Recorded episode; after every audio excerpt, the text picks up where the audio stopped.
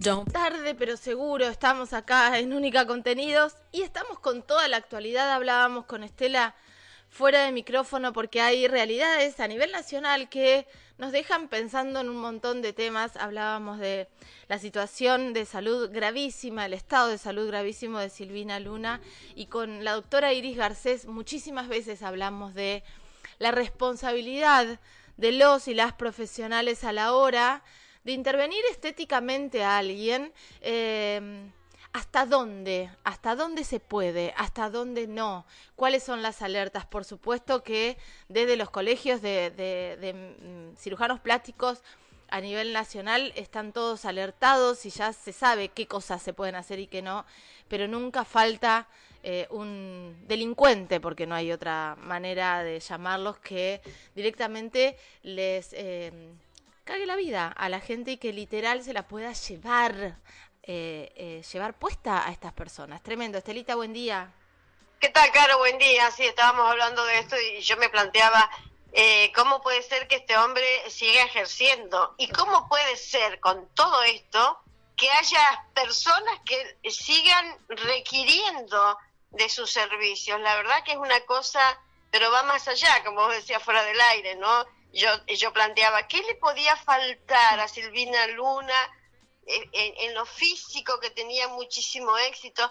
¿Qué, ¿Cómo será? Cómo, ¿Cómo es el interior de cada uno? Porque esta es lo que uno ve desde la afuera, pero desde el adentro, cuántas inseguridades, cuántas situaciones que uno debe vivir y cuántas presiones que te lleven a estas condiciones de eh, que la prioridad no sea la salud, por ejemplo. Totalmente, totalmente, Estela. La verdad es que es gravísimo y mm, ojalá que, recupere su salud, que, que, salga de este estado terrible eh, y ojalá que se tomen medidas y que la ley eh, sea, sea diferente también para estas cosas, ¿no? La suspensión de la matrícula un tiempito, prisiones en suspenso y estamos hablando de gente que termina llevándose puesta a otras personas o que directamente le, le cuartan la vida, porque vivir con diálisis a la espera de un trasplante realmente debería ser una responsabilidad gravísima por parte de los profesionales, ¿no? Sí, claro que sí. ¿Cuánta gente, cuántas mujeres estarán en esta misma situación y que uno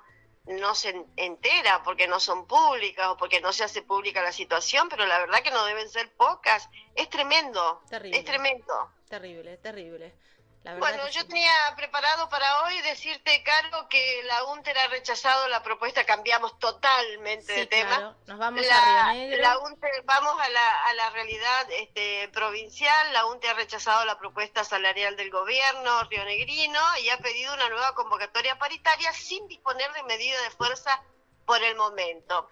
La propuesta gubernamental ofrece un 23%, ya lo hemos dicho, de aumento a pagar un 8% en junio, 3% en julio y 12% en agosto.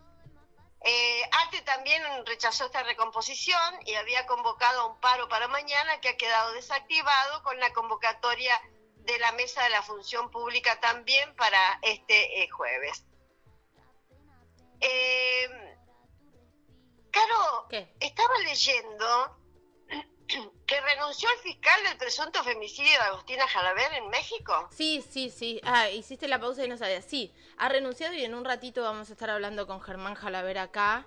En realidad, eh, hace un tiempo, hará cosa de un mes y pico, se presentaron eh, denuncias contra eh, los, las personas que intervinieron allá en la Fiscalía de Quintana Roo y esas denuncias fueron a muchísimos organismos nacionales e internacionales. De hecho, eh, yo las llevé en persona a Cancillería, todas las copias de todas las de, a todos los organismos que iban dirigidos esas denuncias para que lleguen allá, porque no es como acá en, Argentina que por ahí podés acercarte a una mesa de entrada, te lo afirman y chau.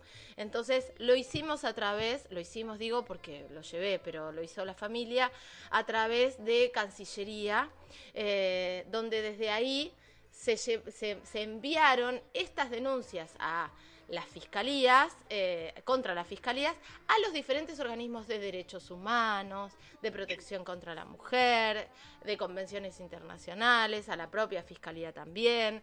Entonces, eh, suponemos que a partir de todo esta, de toda esta movida, muy valiente también por parte de la, de la, de la familia, de poner el ojo en, bueno, acá hay un procedimiento mal hecho que además ya había sido intervenida la fiscalía por una fiscal especialista en géneros. Eh, y lo primero, la primera noticia fue esta antes de ayer, que dicen que renunció, pero es, eh, es probable que haya habido algún acuerdo para que se vaya de su cargo frente claro, a Claro, me, llamó la atención que en su carta elevada por eh, su renuncia dice que este, durante el tiempo que encabezó la fiscalía cumplió con responsabilidad y ahínco el desempeño de funciones, aunque reconoció que aún queda mucho por hacer para garantizar que las mujeres, niñas, niños, adolescentes y grupos vulnerables eh, tengan acceso a la justicia. Hay que decir que empezó, a, a, pesar de todo, empezó a investigar como un presunto suicidio la, la muerte de Agostina y por eso le ha caído toda esta, esta... Y además pesa otra denuncia este, formulada por una periodista de allí de, de, la zona eh, donde tiene jurisdicción este, este fiscal. Llamó la atención, la verdad que bueno, lo más lamentable es que haya investigado como lo hizo. Sí, y además que hayan... importante que se tenga que ir. Sí, sí, porque es muy evidente que hubo una gran resistencia por parte de él para que no quede expuesto de cambiar la carátula en principio de, de presunto suicidio a presunto femicidio y que se pueda investigar como femicidio. Eh, lo cierto es que eh, es, es, el avance que tenemos y hoy vamos a estar hablando con Germán acá para que nos cuente si hay algún otro avance respecto a algún pedido de declaración, digo, un llamado de declaración a reverter, que es lo que en algún momento desde el Estado argentino se estaba exigiendo eh, para, que, para que lo hagan en el Estado de Quintana Roo.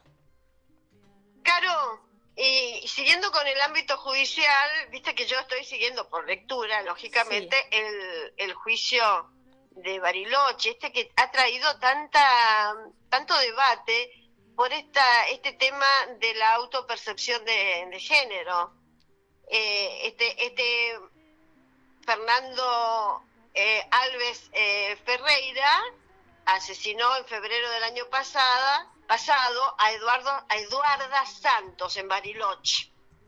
Pero este imputado, luego de este homicidio, de este femicidio, eh, pidió, planteó que este, esta, esta auto mm, eh, percepción de sentirse mujer, y en el mismo juicio lo están llamando Amanda. Bueno, esto ha generado un gran debate y creo que, va a seguir generando el debate, pero es también la historia, es tremenda. Estaba leyendo una información eh, publicada en el diario Río Negro que señala que fuentes judiciales que conocen el caso han destacado que Alves Ferreira y Eduarda se conocieron años atrás en Brasil, los dos son de ese país. Por causas que se desconocen, el imputado se vino a vivir a Bariloche, donde formó pareja con un varón y se casaron. La pareja había resuelto tener hijos, pero no había posibilidades. Entonces, Alves Ferreira contactó a Eduarda, que era su amiga, y le propuso subrogar vientre para poder ser padres con su pareja. Eduarda viajó a la Argentina, quedó embarazada y tuvo dos mellizos. Estas fuentes judiciales relataron también que los niños llevan los apellidos Alves Ferreira y el apellido de Eduarda, que era su mamá. Claro. Después, la joven retornó a su país, a Brasil. Tiempo más tarde quedó embarazada y le informó sobre esta nueva situación a su amigo Alves Ferreira, quien le propuso regresar a Bariloche porque estaba dispuesto aparentemente a reconocer también a esa criatura. Entonces la chica viajó con su bebé a Bariloche y todos convivieron en el mismo domicilio. Dice la información que, no obstante, la relación comenzó a complicarse y surgieron los problemas. La pareja de Alves Ferreira murió en 2021. La situación empeoró aún más.